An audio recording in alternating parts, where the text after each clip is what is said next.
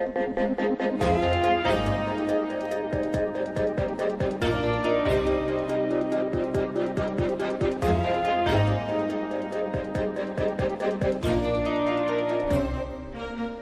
y 14 minutos, 7 y 14 minutos en las Islas Canarias. A esta hora de la mañana saludo a Antonio Lucas. Buenos días, Antonio. ¿Qué tal, Carlos? Buenos días.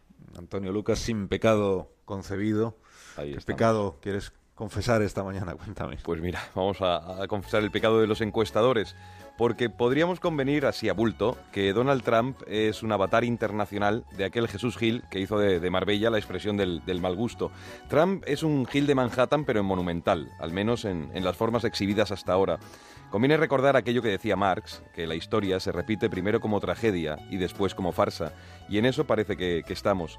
Mira si estará el mundo raro, Alsina, que entre los votantes de Trump figura también el cantante del grupo Kiss, Jen Simons, un tipo que sale a los conciertos con la cara tiznada de blanco y en los ojos lleva pintadas dos alas de murciélago gigantes, un espectáculo que podría también explicar este sobresalto de tener a Trump en la Casa Blanca como síntoma del futuro. Con esto de Estados Unidos hemos pasado definitivamente de la edad del asombro a la edad del susto. Tendremos que aprender a dejar la corona de espinas en el perchero, pero no debemos venirnos abajo, como tampoco podremos creer para lo sucesivo en las encuestas, de las que esperamos más que una previsión, un spoiler, y no este jaleo de precisiones aritméticas que hace mucho que no aciertan ni en el colmo de la desdicha. Se están llenando de gloria. Las encuestas habrá que interpretarlas a partir de ahora del mismo modo que aquel cubano, director del diario de la Marina, que cada vez que dudaba entre dos titulares llamaba al despacho al más tonto de los redactores para preguntarle si convenía abrir el periódico con la primera o la segunda opción. Y una vez que el elegido daba su veredicto, el director salía de dudas. Perfecto, pongan el titular que no ha elegido. Este hombre nunca falla, es un perfecto imbécil.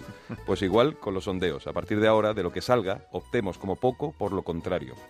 A Trump quizá nos acostumbremos. A las encuestas nos tendremos que desacostumbrar por vergüenza ajena más, más que nada. Un síntoma que amenaza también a los medios de comunicación, que de tanto estar en la zona radiactiva de la política nos hemos creído lo que cuentan las encuestas que nosotros mismos encargamos.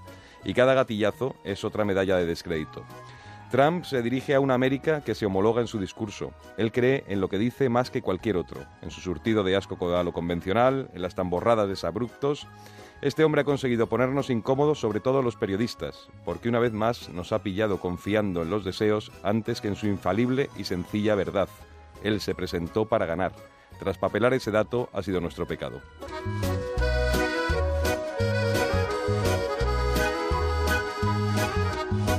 Que tengas un buen día, Antonio. Muchas gracias, Carlos. en Igual. paz. Chao. Puedes ir en pase bueno y no peques demasiado.